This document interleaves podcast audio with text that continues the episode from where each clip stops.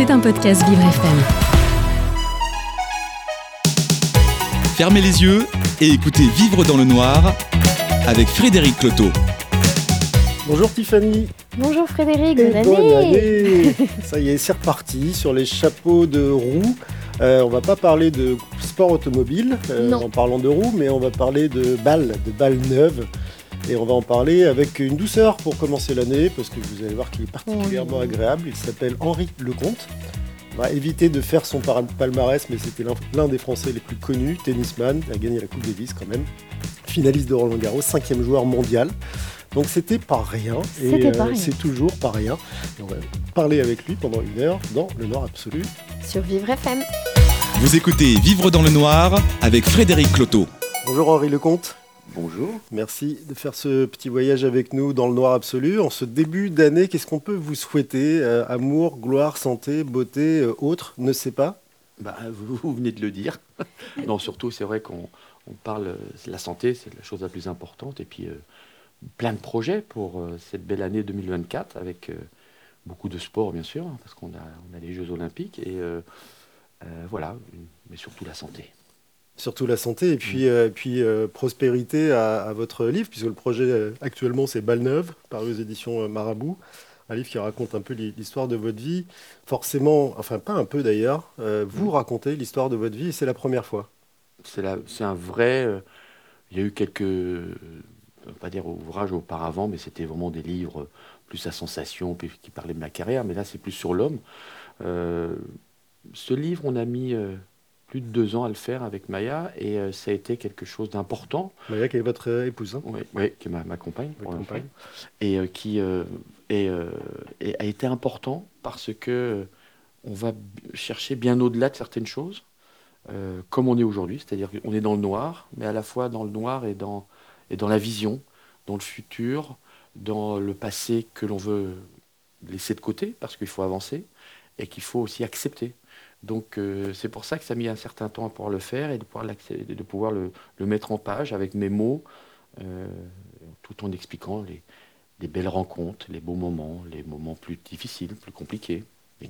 Qu'est-ce que ça vous a permis d'accepter en particulier que vous n'aviez pas accepté avant?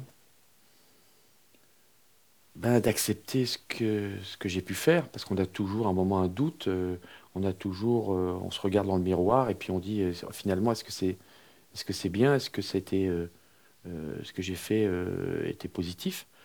Bien sûr, c'est toujours possible et on, puis on va pas dire si c'était à refaire, on ferait la même chose, bien sûr, parce que ça aussi nous permet d'être notre, d'avoir sa personnalité, d'avoir son, aussi sa, générosité aussi et, de pouvoir bien sûr comment l'accepter par la suite. Donc c'est c'est tout un travail, c'est important.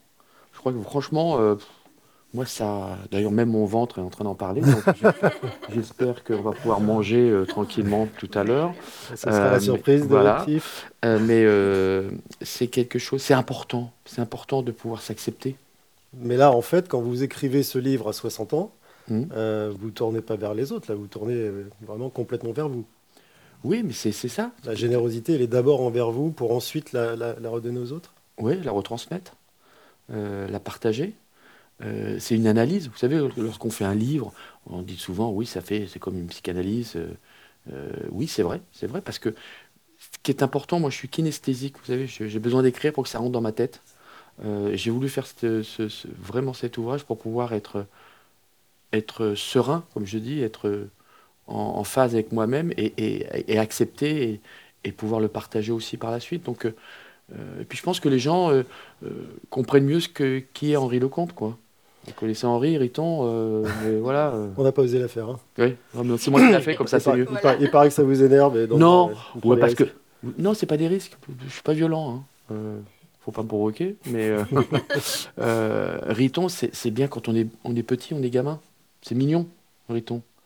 Euh, mais quand on est on, on est adulte et qu'on est dans la deuxième partie de sa vie, euh, c'est ouais, c'est ouais, voilà quoi. Stop. Ouais. Ouais. Bon, donc stop. Henri, le comte. Oui. Le, nom de votre, le nom de votre grand-père d'ailleurs, le prénom de votre grand-père. À chaque fois on parle d'Henri, euh, oui, parce que c'est une, c'est une personne que j'en parle dans mon livre qui était importante. Il, Que la- il était à la DAS, votre grand-père. Ouais, c'est. euh, Ça aussi, c'est euh, trouver sa famille. Il vous, il vous l'avait dit Vous en avez parlé avec lui? Non, non, euh, je le savais parce que papa, euh, mon père m'en avait parlé, et qu'on était tous au courant, mais je crois que c'était aussi un sujet euh, qu'on voulait pas trop en parler. C'est pour ça que on essayait vraiment de, de rassembler toute la famille. Euh, mais c'est euh, euh, Henri, mon grand-père, était quelqu'un qui parlait pas. D'ailleurs, les Lecomte, on parle pas. Même encore aujourd'hui, c'est moi le dernier qui arrive à, à soutirer certaines choses de, de ma famille, parce qu'on a tous nos, nos secrets de famille.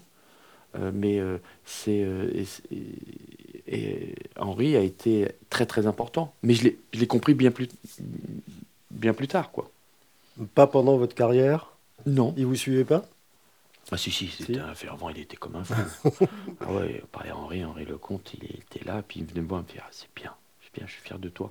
Il parlait pas énormément, mais beaucoup, mais Alors, à, propos de, à propos de carrière, vous avez euh, jouez une finale à Roland Garros contre Mats Wilander, vous la perdez, faites un discours que certains qualifient de plus qu'hasardeux, incompréhensible. Mhm. Et puis, euh, pour quelqu'un qui avait et qui a peut-être encore toujours besoin d'être aimé, vous le disiez, vous le dites encore, vous l'avez écrit, euh, du jour au lendemain, après avoir été un héros en demi-finale, vous subissez l'opprobre du public au point de vous faire même insulter dans la rue quand vous croisez des, des ex-supporters. Comment on surmonte ce genre de- d'épisode quand on est Henri Lecomte et fier?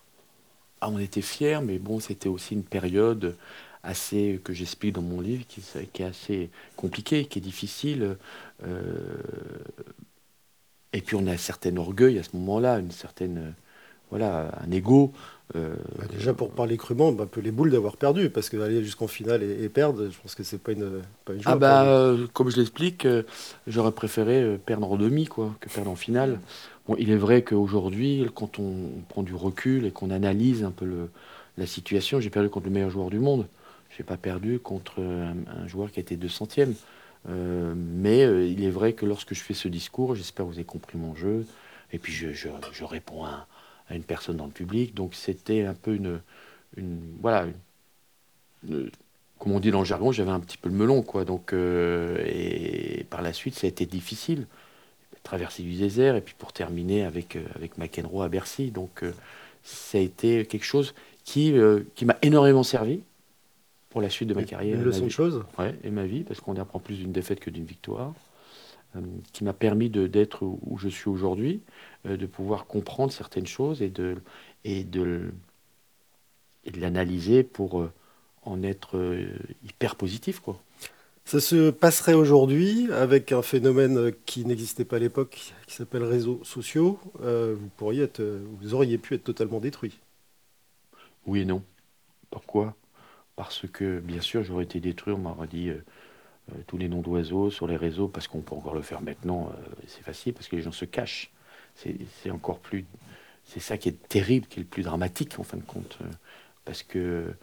Et puis, d'un autre côté, j'aurais très bien pu aussi, euh, ça serait passé pendant euh, un certain temps, puis comme des nouvelles, euh, l'info tue l'info, ça serait passé différemment. Parce qu'à l'époque, il ne faut pas oublier qu'on avait le sport, il y avait quoi? Il y avait la Formule 1, il y avait le foot, il y avait le tennis, un peu de rugby, mais pas comme aujourd'hui. On peut avoir énormément de, choses et on peut passer d'une actu à une autre.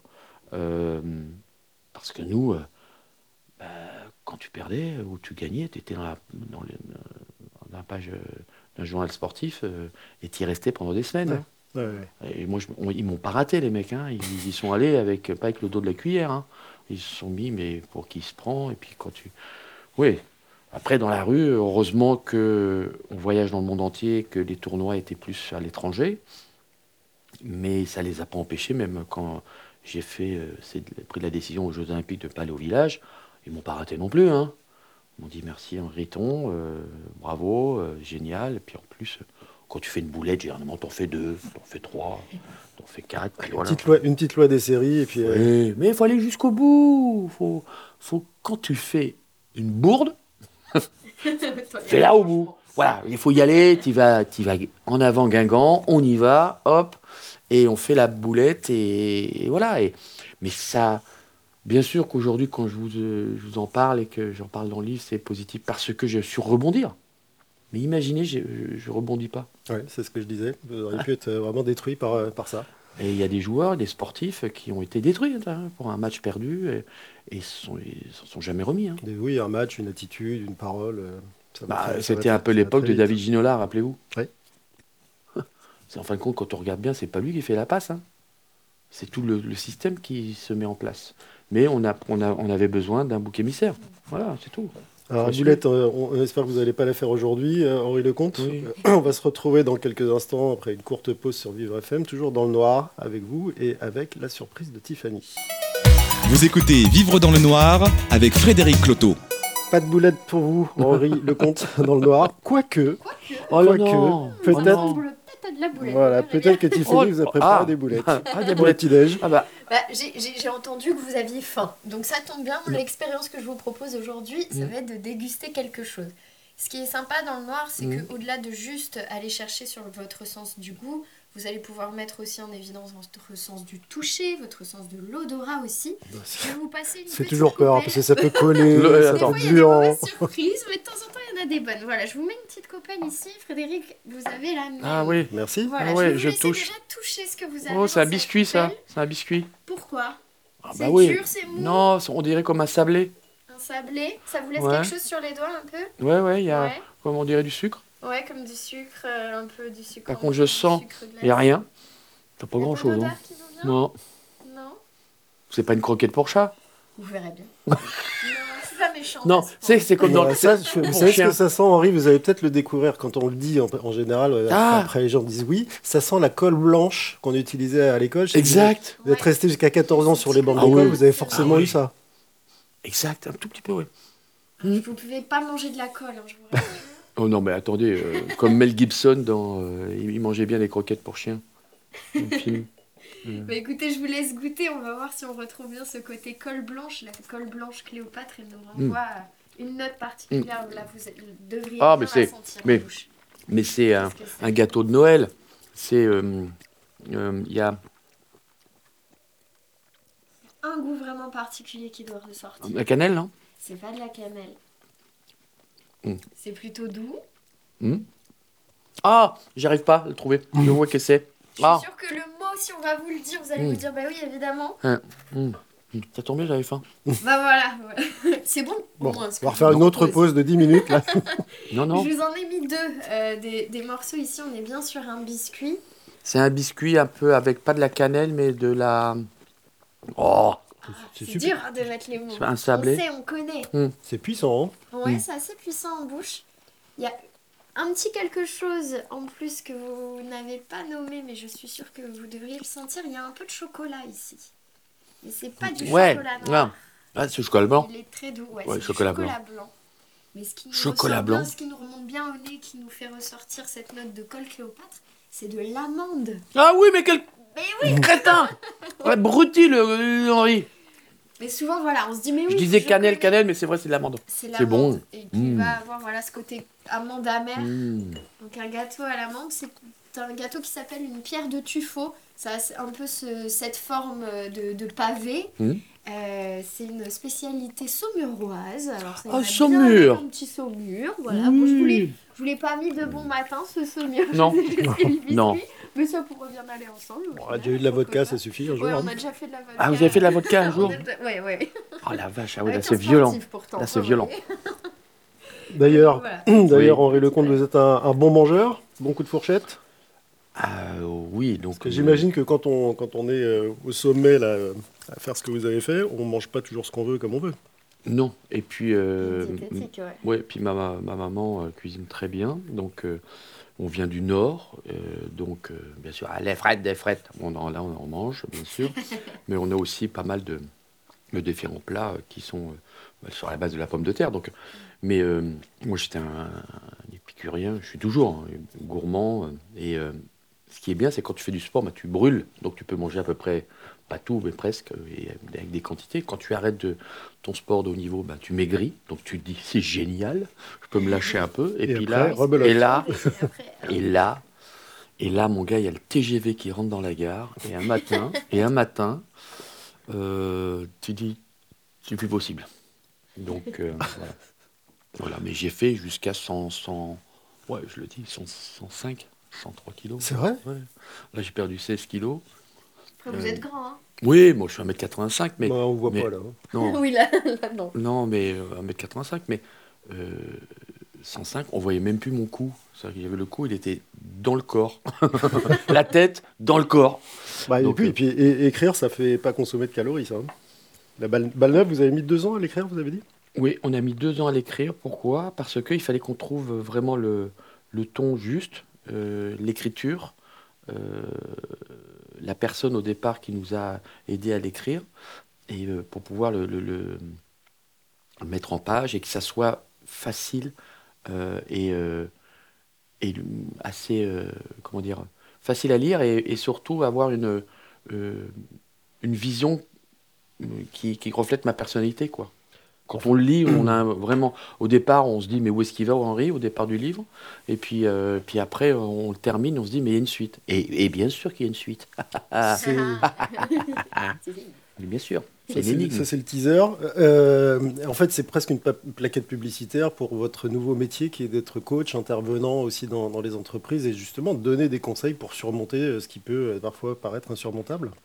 Vous voyez comme quoi on progresse. Hein Mhm. Parce qu'au départ, euh, avoir un micro et pouvoir euh, partager ou retransmettre certaines valeurs euh, et être devant euh, 30, 40, 100, 200 personnes, aujourd'hui, c'est plus un problème. À l'époque, c'était compliqué. Donc, il a fallu que je fasse un gros travail aussi là-dessus.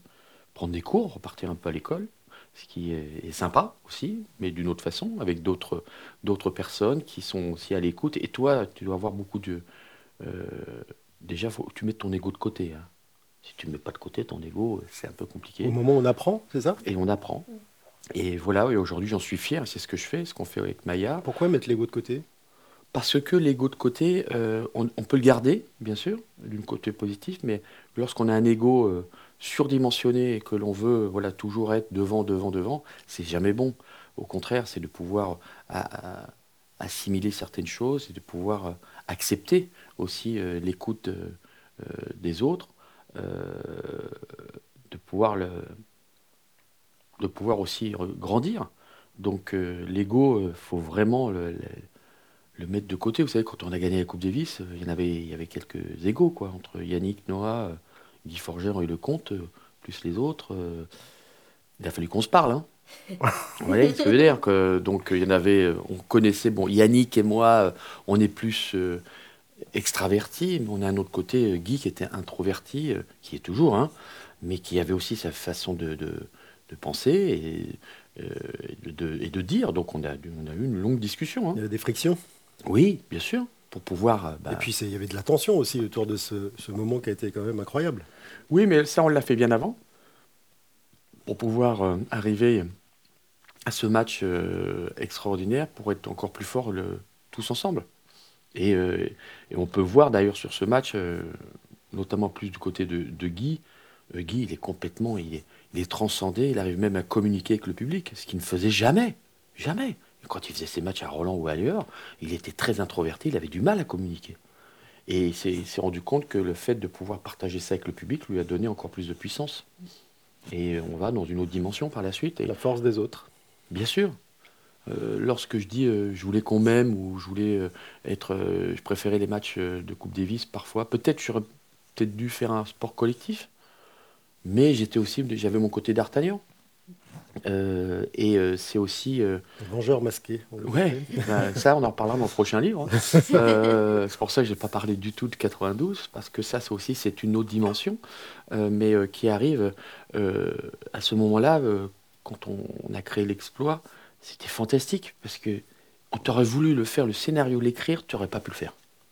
Tandis que... C'est clair qu'on vous attendait pas. Ah bah non, Là. Ah voilà. non, là le mec, euh, le fou furieux qui a mis le feu à la baraque, euh, c'est moi euh, le premier jour.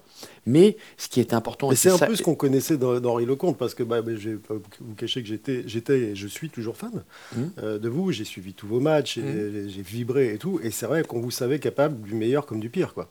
Ah bah moi j'avais un énorme problème. Moi, je bat- jouer les meilleurs joueurs du monde, ça j'étais énervé. Et parfois quand je jouais un gars beaucoup moins fort, c'était plus compliqué, la motivation. Et ça c'est aussi euh, euh, quelque chose que tu travailles par la suite. Mais, mais ce qui a été fantastique, c'est que cette Coupe Davis, euh, moi on remet un partout. Et puis après, au lieu de garder moi en disant ouais c'est moi qui sauve un peu l'équipe de France, qui met la, France à un partout, le dire, moi c'est moi le leader. Non, non. On s'est mis tous ensemble pour remettre, rallumer la flamme de Guy, qui était notre leader à cette époque. Et, c'est ce qu'on a réussi à faire, et on l'a bien fait, puisqu'on gagne le double. Et pour la, la cerise sur le gâteau, comme le petit gâteau que nous avons dégusté, qui était très bon, aux amandes, n'est-ce pas? Vous en avez deux. Oui, je, je, je, le, je le, touche. Vous le gardez encore pour après. Mmh, c'est bon, ça. Avec un petit café, ça aurait été bien. Mais je fais une demande. Mais, euh, euh, et la, la, cerise sur le gâteau, c'est qu'il gagne le match. Voilà, il, il nous met la, et toute l'équipe est là. Toute l'équipe est là. Toute l'équipe est là. D'ailleurs, tout le public. D'ailleurs, juste une petite chose, je répète, hein, c'est le seul match de Coupe Davis qu'on n'a jamais joué le cinquième match. Hein. Ça s'est jamais arrivé. Hein. on est obligé normalement de jouer les, le cinquième match pour les, des raisons de, de droit euh, télé. Donc on joue bien sûr pas en 5-7 mais en 2-7. Mais il y a eu tellement le, le, bordel. Et surtout, on a lancé la carrière de Yannick. Quoi. Voilà, on aurait dû avoir des royalties. Parce que... bon, à défaut de royalties, vous allez pouvoir profiter de la pause pour euh, manger le ah deuxième gâteau, Henri oui, Lecomte. Et petit café. Si vous arrivez à le mmh. trouver. Mmh. Un petit café, on va voir ce qu'on peut faire. A tout de suite, toujours dans le noir, avec Henri Lecomte. Vous écoutez Vivre dans le noir avec Frédéric Cloteau un peu chaud de déguster un café dans le noir, ah ouais. disait Henri Lecomte. Euh, ben c'est oui, ben ça correspond aussi à cette période où c'était euh, très très chaud, cette finale de, Coupe Davis. Il y a eu d'autres moments comme ça où vous avez aussi bouillonné, mhm. euh, notamment celui où vous avez quasiment assuré ce que vous appelez la petite mort de ah votre idole, Björn Borg. Mhm. Vous le sortez du tournoi de Monte-Carlo, il prend sa retraite ce jour-là, en 83. Là, vous, ressemblez, vous ressentez quoi à ce moment-là? Le melon? Pas du tout. Parce qu'un petit jeune comme vous qui arrive et qui déboulonne le, leader mondial de tous les, de tous les temps. Hein. Oui, mais c'était bon, la, fin de carrière de, Björn Borg. C'est vrai que c'était à Monaco. C'était un match euh, incroyable parce qu'il gagne en 7-6 au troisième. Mais euh, non, non, j'ai que des bons souvenirs. Franchement, j'ai pas vraiment réalisé à cette époque euh, ce que j'avais fait. J'étais encore dans cette jeunesse insouciante où tu avais peur de rien. J'y vais, quoi qu'il arrive. Même si c'est lui que je regardais, que j'avais en poster dans ma chambre. Ah bah euh. oui, oui, pas en poster. J'ai regardé tous ces matchs. Je me souviens des matchs, de, dans un match de finale de Wimbledon contre Roscoe Tanner où il avait les cheveux bouclés blonds. Euh, et Tanner, euh, bah, Roscoe, il perd en 5-7. et c'est d'ailleurs sur ce match-là, là je vous le dis, tiens, pas souvent je l'ai dit celle-là, que j'ai copié Roscoe Tanner au service. Parce qu'il prenait la balle montante. Et et c'est pour ça que j'ai eu ce service-là, qui m'a donné aussi du, fil à retordre parce que je me suis quand même bien fracturé le dos à cause de ça. Hein, j'ai bien cambré. Donc, à cause de service Oui, parce que trois hernies discales opérées, euh, à cause du service, et puis surtout j'avais une fragilité euh, dorsale. J'avais grandi très vite, un peu une petite scoliose. Donc, puis à l'époque, 70-80, euh, c'est pas aujourd'hui. Hein. Oui, on n'est pas suivi ah comme maintenant, et chaque, détail n'est pas réglé aussi rapidement. Mmh, mmh. Là, il y a vraiment des écuries derrière les, derrière les joueurs qui, assure au moindre petit bobo euh, tout ce qu'il faut Oui, parce que en plus, ça a tellement évolué la médecine d'aujourd'hui. Euh, aujourd'hui, on est capable de faire un, scanner droit quand vous êtes debout. Pourquoi? Euh, Parce qu'on on peut voir exactement où sont les, tassements des, des différents disques, des vertèbres, les muscles quand ils sont vraiment en appui. Donc c'est extraordinaire. Et on est capable de faire un entraînement très très spécifique. Regardez les joueurs de tennis aujourd'hui, il n'y a plus de, différence entre le bras droit et le bras gauche. Nous, à l'époque, on était complètement euh, disproportionnés. Euh, donc, on, a travaillé, on a, on a réussi à faire certaines choses, mais, mais aujourd'hui, c'est plus le cas. Quoi. Regardez Nadal, les deux côtés, il est costaud. Hein. Il est costaud de partout, oui. Euh, oui, non, mais à lui, de partout. Les cuisses, les, cuisses, les volets, les... Euh, votre, euh, ça aurait pu être votre petite mort d'ailleurs, ces problèmes de dos. Mais une petite mort pas souhaitable parce que c'est mieux de finir sur un match, non? C'est mieux de finir comme je suis aujourd'hui. finir la carrière sportive. La, carrière en, en ayant. Bah, pas mal. Ce matin, je me lève, j'ai pas mal au dos. J'ai mal, j'ai mal, on a mal un peu, pas un petit peu comme tout le monde. Mais j'ai la chance d'avoir quand même un physique euh, aujourd'hui où je peux. Bon, je, je, joue plus vraiment au tennis, je joue avec des potes, je joue au golf, je joue au paddle, euh, voilà, je fais de course auto, euh, mais courir, faire un footing, non, c'est fini, ça, je ne fais plus. Je ne vais, pas dans des sports qui sont traumatisants pour moi parce que mon corps a déjà été assez traumatisé. Donc il faut être raisonnable. Vous pensez qu'on demande aujourd'hui plus et encore plus jeune aux, aux joueurs et aux joueuses en, euh, en termes de, de- voilà, de, physique euh, que, euh, qu'à votre époque Je pense qu'on va que là, là, on élève des, des, des- des petits poulets au grain quoi, en ce moment. hein. Oui, mais c'est pour ça qu'il ne faut pas aller trop vite. On va trop vite. Il faut laisser la croissance aussi à, notre- à nos enfants. Moi, j'ai des enfants qui sont très grands. Mon fils, il a 18 ans, il fait 1m94. Euh, ma fille, elle a 16 ans, elle fait 1 mètre, euh, bientôt 1m77. Oui, donc euh, après le, grand, bon, j'en ai 4, donc euh, euh, ils sont tous grands, que ce soit Luna ou, ou, ou, euh, aussi Maxime. Donc euh, il faut les laisser grandir et aller dans la direction qu'ils veulent aller. Bien sûr qu'on peut aujourd'hui, grâce à tout le système que j'ai expliqué, on peut corriger assez rapidement, ce qui est bien, parce qu'on, on- par exemple, si on entraîne quelqu'un au tennis et qu'on le fait courir, ou qu'on le fait sauter sur des bancs comme moi on m'a fait, et qu'on voit qu'il a eu des problèmes de dos, on va pas lui faire faire ce genre d'exercice, on va lui faire faire un autre, pour qu'il soit euh, aussi performant, mais, euh, mais euh, sans le traumatiser Sans l'abîmer, oui. sans l'abîmer. Et surtout, vous savez, le plus, le, le plus compliqué, c'est pas tant euh, l'entraînement, tout ça, c'est les parents.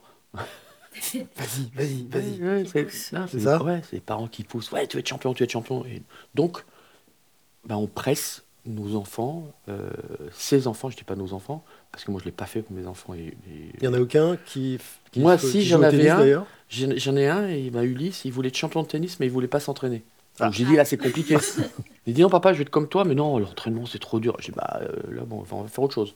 Mais, euh, et donc, souvent, ce sont les parents, parce qu'ils imaginent, ils voient en- encore. euh, et puis, c'est terrible, parce qu'aujourd'hui, on- avec les réseaux sociaux. Avec Ouais, les parents sont les premiers harceleurs, en fait. C'est des harceleurs des, des- des enfants. Et les enfants, ils sont traumatisés. Et ils arrivent, moi je vois, je suis président de club à Levallois, on a 2700 licenciés, j'ai 1000, euh, près de 1400 gamins, euh, donc euh, jusqu'à 17 ans. hein.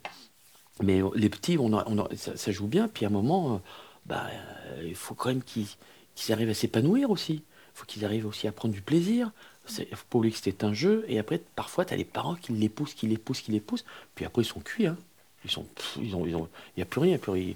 Le, le jus de citron, il n'y a plus rien qui sort. hein. Alors, ils sont cuits euh, au sport, au tennis en l'occurrence. Ils peuvent être cuits aussi à l'école avec un sujet dont vous parlez peu, mais qui vous Mhm. tient à cœur, c'est le harcèlement scolaire. Il y, a une, Ouais. il y a une raison à ça? Parce que vous, l'école, vous l'avez quitté à 14 ans, vous n'avez même pas eu le temps d'être harcelé, je pense.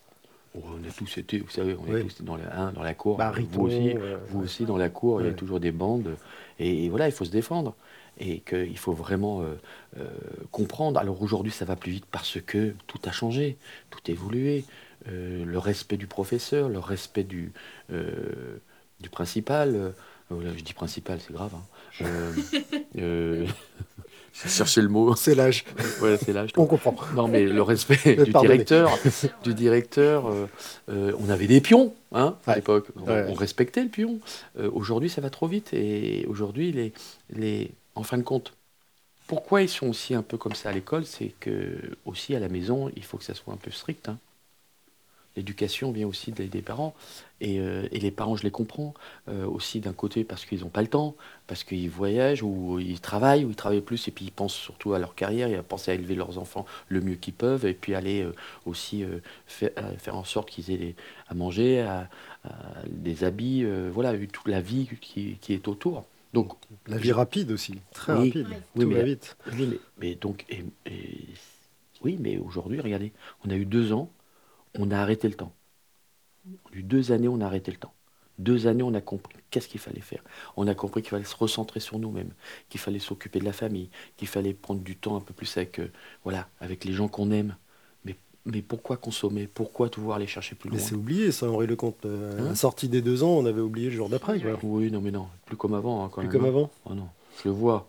Euh, les, gens, les gens sont devenus de plus en plus euh, stressés aujourd'hui, on le voit. hein. Pourquoi? Parce que ben, ils veulent peut-être parfois, comme vous dites, rattraper un peu le temps perdu, ou alors accepter ce qui se passe, et de pouvoir euh, prendre du recul par rapport à ça, et de se dire ben, qu'est-ce que je peux faire de mieux que je ne faisais pas auparavant? Prendre un peu plus le temps, prendre un peu plus, euh, regarder ce, que, ce qui se passe vraiment de, chez moi et pas aller voir à l'extérieur pour pouvoir se cacher derrière différents problèmes. Oui. Pas, pas passer sa vie typiquement Eh oui. sur les réseaux Et- à regarder et- ce que font les autres sans, voilà. sans savoir même ce qui se Mm. passe dans la chambre de son ado à côté. Euh, vous, vous- D'ailleurs, il y, a- il y a une idée qui a, qui Mm. a germé là, il n'y a pas très longtemps de faire faire des travaux d'intérêt euh, généraux aux parents d'enfants qui font des bêtises. Est-ce que ça, c'est quelque chose qui vous semble, euh, semblerait utile pour établir cet équilibre et cette attention aussi? C'est pas parce qu'on punit aussi les parents que ou dans certaines euh, directions qu'on va récupérer les enfants qui sont déjà malheureusement partis dans une autre direction.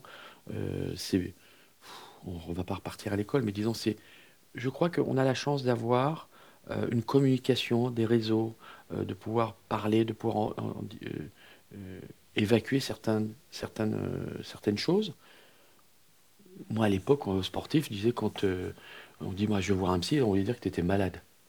Donc euh, aujourd'hui, bien au contraire, tout le, tout le système et toute euh, méthode est, est utilisée pour, être- pour avoir un, un meilleur bien-être, pour, être- pour, avoir, pour être bien dans sa peau. Je pense avant tout, c'est de pouvoir parler euh, aux parents, leur expliquer comment ça fonctionne aussi. Certains qui ont une certaine expérience aussi de l'éducation, et de leur dire, euh, c'est pas parce qu'on va mettre une personne, tiens, euh, les, parents, on va les mettre à faire ci ou ça, parce que leur, leur gamin a fait ci. Euh, D'un autre côté, est-ce qu'on va pas non plus, est-ce que le gamin va pas se foutre de la. va pas se marrer de voir ses parents faire ça? Ouais. Un peu- ça, ça va rien lui apprendre du tout. C'est un peu le, c'est le chat qui se mord la queue. y Donc- prendre plaisir. Oui, il prend plaisir. Donc avant tout, c'est pas ça. Je pense que c'est plus nous, les adultes, euh, qu'on doit prendre conscience de certaines choses et qu'on doit aussi ne rien lâcher. Moi, je vois pas souvent mes enfants parce que voilà, j'ai refait ma vie aussi et puis je, je voyage beaucoup. Mais chaque fois que je les vois, même s'ils ont 18 ans ou 16 ans, je change pas. Hein. Ils me parlent de- correctement. hein. Ils se tiennent correctement à table. Ils sont et le plus beau cadeau que j'ai, c'est lorsqu'ils vont chez des gens et dire Ah, qu'est-ce qu'ils sont bien élevés tes enfants. Mhm. Donc ça, c'est un beau cadeau. Mais après, comme je dis, Ulysse, maintenant 18 ans, il assume ses responsabilités. hein. Je serai toujours là s'il y a vraiment, mais, Il fait ses choix. mais tu fais tes choix, mon gars. Donc euh, on met des tuteurs, on n'est pas à l'abri. Personne n'est à l'abri. Mais si au départ, la base et les fondations, c'est comme on construit une maison, on fait des belles fondations, on construit une petite maison, puis on peut l'agrandir. Si on fait une petite fondation, puis on fait une grande maison, euh, c'est sûr que ça va se Ça casser ne la binette. pas, hein, ça ne peut pas marcher. ouais. C'est Donc, comme euh, euh, boire un café et manger un gâteau dans le noir. Ça va être l'heure de la pause. en Ça peut de le compte. faire, On ça va se faire. retrouver quand même sur Vivre FM avec Tiffany, cette odeur d'amande, Mmh. euh, avec le petit, petit gâteau au chocolat. Mmh. Et à tout de suite dans le noir avec Henri Lecomte. Vous écoutez Vivre dans le noir avec Frédéric Cloteau. J'attends le café. Il, il va, il, va prendre, euh, il va prendre 3 kilos là, juste dans le noir pendant une heure euh, avec Non, nous. eh ben alors là, par contre, ça aussi, c'est quelque chose d'intéressant sur la nourriture, sur le euh, comment réagir, quoi. Comment les gens, parce qu'en fin de compte, tu, tu- c'est une compensation. Comme tu, tu n'es pas dans ton élément, au lieu de te concentrer sur restant dans ton élément et de, de- de capter tout ce que tu as autour de toi, il y a des gens ils paniquent alors ils, ils compensent. C'est la vie de tous les jours. hein. Ce sont des choses que vous abordez quand vous faites vos conférences en entreprise aussi, ça? Oui. Quels, quels sont les, les exemples d'ailleurs marquants que vous prenez pour convaincre des managers de ne rien lâcher, puis d'être ensemble, euh, puis d'avancer positivement en- tout en faisant les chiffres, hein, parce qu'en général les boîtes elles servent à ça? Ben, surtout, elle se rend compte qu'ils communiquent de moins en moins. hein. Euh, ce- le- les deux, deux années de Covid ont été terribles d'un côté positif de l'autre et terrible de l'autre. C'est-à-dire que le télétravail, euh, le fait de se cacher devant un écran et de, de- et, voilà et, et pas de faire l'effort de pouvoir euh, voir la personne face to face, mais ils font même, euh, comment on dit, ils font des visios d'un bureau à un autre. Donc euh, ça devient complètement débile. Mais alors, bien sûr que je compare bien ma carrière. C'est-à-dire que lorsqu'on est sportif de haut niveau et qu'on a fait une carrière professionnelle en sport individuel, qu'on a dû s'adapter pour pouvoir gagner la Coupe Davis avec un sport collectif, euh, bien sûr que ça rapproche les gens dans, y a eu dans des, le monde. des de- opérations, enfin il y a eu du physique euh, affecté à un moment, il y a eu du moral affecté à un moment, vous leur racontez tout ça? Oui, je leur raconte tout ça. Puis surtout, c'était c'est de pouvoir comment vivre ensemble et aller dans la même direction. Alors, il y a des bons côtés et mauvais côtés que j'explique aussi. Il y a euh, ma vie en, en général, les bonnes rencontres, les mauvaises rencontres, euh, qui m'ont fait beaucoup évoluer par la suite. mais tout ça, c'est moi qui l'ai décidé. C'est pas, euh, pas de pas de la faute des autres. C'est plutôt moi, ma direction, euh, ce que j'explique dans le livre et, le contact avec les gens. Donc, ce qui est amusant, pas amusant, mais ce qui est fantastique, pardon, c'est que aujourd'hui, ben, je voudrais le, voilà, le, le, retransmettre un petit peu et, et le partager avec, avec vous tous. Et, et leur donner ma, mon point de vue et, mon, et ma, euh, ma direction. Quelles sont les, les principales questions qu'ils vous posent? Bah, Les différentes questions, elles sont assez euh, banales au départ. Comment vous avez fait euh, le fait de pouvoir revenir au plus haut niveau en étant 155 mondial et battre Pete Sampras? Quelle a été votre, votre préparation Est-ce que vous avez fait une préparation mentale Est-ce que vous avez fait ci ou fait ça Donc ça, c'est beaucoup de ces discussions-là. Et puis après, on revient de ce que j'ai dit tout à l'heure, parler en, par rapport à l'ego euh, de différentes personnes, de pouvoir ben, le mettre de côté et de pouvoir aller dans, tous dans la même direction. Donc on reflète un petit peu ce qui se passe dans le monde du, euh, business aujourd'hui, hein, dans les sociétés, parce que il y a souvent un leader qui euh, ben, dit à son équipe de 15 personnes ou 30, vous faites ci, vous faites ça, comme ça, puis non, et ça communique pas très bien, et puis tout d'un coup il y en a d'autres qui se disent bon, et qu'est-ce que vous, pensez quoi? On va aller pour euh, faire se présenter ce produit, dans quelle direction nous, devons aller? Et puis ils se rendent compte que euh, notre personne va le mieux le présenter que lui, et ils vont aller dans, la, dans une bonne direction. Donc c'est ça qui est intéressant, c'est de pouvoir se dire euh, bah est tous dans la même galère, quoi. Que ce soit bonne ou mauvaise. Mais on y va. On est ensemble. On est ensemble. Donc c'est toute cette communication et puis aussi, euh, bah, le fait de pouvoir se mettre devant eux et de pouvoir, bah, pouvoir parler pendant une heure, une heure et demie, deux heures, euh, tranquillement, et, d'assumer cette situation. Euh, j'espère que vous avez compris mon jeu, quoi. Ouais, on m'a surtout compris que c'était pas évident pour vous de faire ça à l'origine. À l'origine. alors que vous étiez quand même habitué à la foule, au public, à parler en public. quand vous prenez le micro euh, dans, n'importe quel euh, stade, euh, après un match, gagné, perdu, peu importe, il y a quand même voilà, toutes les caméras du monde braquées sur vous, des milliers de personnes dans le, dans le, stade, et c'est étrange de, pas, voilà, de craindre de parler en public après. Oui, parce que c'est pas du tout la même chose. On est dans un registre de sport. On dit alors Henri, tu as bien joué. et oui, c'est vrai, il, a très très bien joué, mais j'ai trouvé la tactique je jouais du côté revers, tout ça, puis on parle, on parle voilà, c'est tout. On parle boutique, quoi. C'est boutique, c'est facile. Mais après, quand tu es seul, et tu es là, tu as le micro dans la main, et tu fais en avant, on va développer quelque chose. Aïe, aïe, aïe, aïe, aïe, mon gars. Là, si tu pas toute ta petite panoplie et tes petites directions, différents mots euh, que tu vas placer au départ, mort. Alors, il y en a qui c'est beaucoup plus simple, plus facile, euh, mais d'autres, c'est c'est un travail. Et tout, euh, lorsqu'on arrive devant, euh, que ça soit deux, trois, comme on fait aujourd'hui, ensemble, on est trois personnes, dans, et en plus dans le noir, mhm. il faut faire abstraction de beaucoup de choses. Il faut être, avoir beaucoup du, rester humble et ne pas se, ne pas être perturbé par rapport à la situation où on est. Et se concentrer sur l'essentiel surtout là, parce qu'on n'a pas le choix. Hein. Oui, mais, mais c'est perturbant. Si on, déjà une personne dit j'aime pas le noir. Il le fait quand même. déjà, il a, a priori, euh, le mec, il, déjà, il a 50% en moins. Hein. Donc, j'ai peur du noir parce que tout d'un coup, quelqu'un va vous toucher et tu vas faire Ah Donc, euh, bon. Déjà, c'est compliqué. Bien sûr. Et le lâcher prise, c'est aussi de se comprendre soi-même quelles sont nos qualités, nos défauts, euh, qu'est-ce que l'on peut améliorer, qu'est-ce que l'on peut faire pour être plus performant. Mais ça, vous le faisiez déjà avant, Henri Lecomte, quand vous étiez à la veille d'une finale, vous, posiez la question voilà, sur le, le, match, le mental, euh, ce que j'ai bien fait, mal fait, la veille, l'avant-veille. Il y avait déjà ces questions-là, c'est pas nouveau ça? Mais Non, c'est pas nouveau, mais c'était plutôt euh, sport, physique. Bien sûr qu'il y avait la, Et là, le mental. et là, c'est l'homme. Là, c'est un travail sur toi. C'est un travail que tu vas chercher bien au fond de, de ton cœur. Parce qu'on parle beaucoup de l'esprit et du mental mais lorsqu'un être humain il se retrouve euh, où le cerveau ne fonctionne plus, c'est un légume, mais le cœur il bat. D'accord? Donc euh, on, a quand même, on est quand même une machine extraordinaire. Euh, lorsqu'on dit que quelqu'un il a du cœur, c'est qu'il est généreux, c'est qu'il va vers les gens, c'est qu'il donne tout ce qu'il a. et le cœur, c'est la chose, c'est les émotions. moi, j'ai pas su gérer mes émotions. je voulais, je l'explique dans le livre. À un moment, je, faisais tellement de choses que je voulais être aimé parce que c'est comme ça, parce que j'ai aussi une éducation qui était assez difficile, comme tout, le monde, une, éducation, on a tous nos petits euh, secrets de famille. Euh, et puis, euh, il ne fallait pas qu'on qu'on dise qu'on parle de nos sentiments. Ma, maman, hein, ils sont encore là, ils ont 93 ans. je les ai vus là pour les fêtes, c'était c'était top, mais elle m'a jamais dit je t'aime. Jamais. Je l'ai fait il n'y a pas si longtemps, il y a peut-être deux ans. Euh, je pleurais au téléphone et je disais, maman, dis-moi je t'aime. Elle l'a dit, je t'aime. Hmm. Elle ne m'a jamais pris dans les bras. Donc vous savez, donc on retransmet un petit peu aussi. On, malheureusement, on, compense. Vous parliez de nourriture tout à l'heure, bah là on compense aussi. Euh, bah, vous avez compensé Non, mais on compense. C'est pas on compense, c'est qu'on souffre aussi de ça. C'est pas de la compensation, c'est de la souffrance.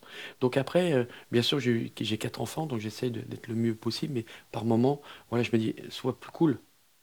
Mais parce que c'est comme ça. Je suis arrivé, je suis né sur Terre euh, avec déjà avec mon petit sac à dos, comme Dora l'exploratrice. Hein, avec nos, nos, comme quand on achète un portable et on a des applications qu'on ne veut pas finalement, mm. mais elles sont là. Donc on arrive avec ça, donc on a déjà un background qui est qu'il faut le porter.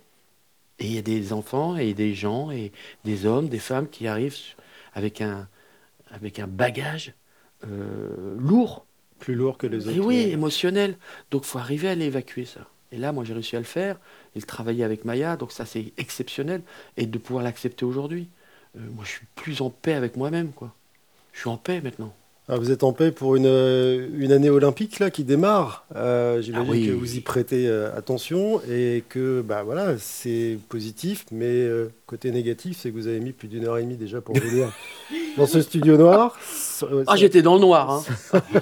ça présage du pire pour, oh pour l'été prochain. Écoutez, selon vous ça va bien se passer ou pas? Moi je garde que le côté positif. D'accord. méthode Coué comme les organisateurs ça va aller. Non mais évidemment qu'on sera en retard, évidemment qu'il y aura des choses qui ne seront pas terminées, évidemment qu'il y aura. Mais bon, il faut prendre aussi le côté euh, euh, positif. Arrêtons de critiquer, c'est bien français à chaque fois, euh, de dire gna gna gna gna C'est vous qui avez râlé tout à l'heure parce que une heure et demie pour, venir de pas loin. Oui, monsieur. Oui, monsieur. vous êtes très français, Henri Oui, monsieur, j'ai râlé parce que, évidemment, qu'il y a des travaux, évidemment qu'on met plus de temps et que bien m'appris de prendre un, Uber ou un taxi pour venir ici, pour ne pas mélanger les choses, mais pour, euh, parce qu'on ne peut pas se garer chez vous non plus. Hein J'étais venu en voiture, j'aurais été marron. Euh, bien sûr que j'ai...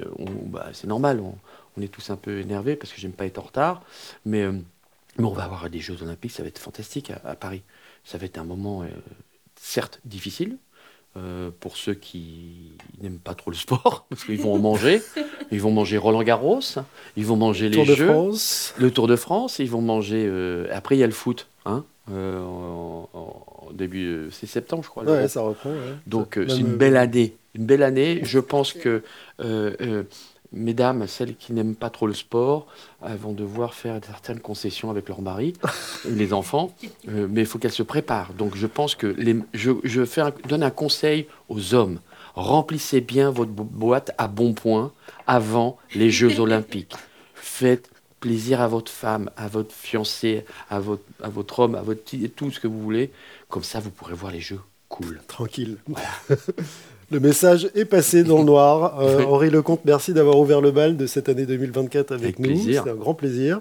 Donc on attend la suite de Balneuve hein, que vous venez de publier chez Marabout. Vous avez dit qu'il y aurait un numéro 2. Ben, voilà, ce sera pour quand Avec plaisir et puis merci. Franchement, extraordinaire.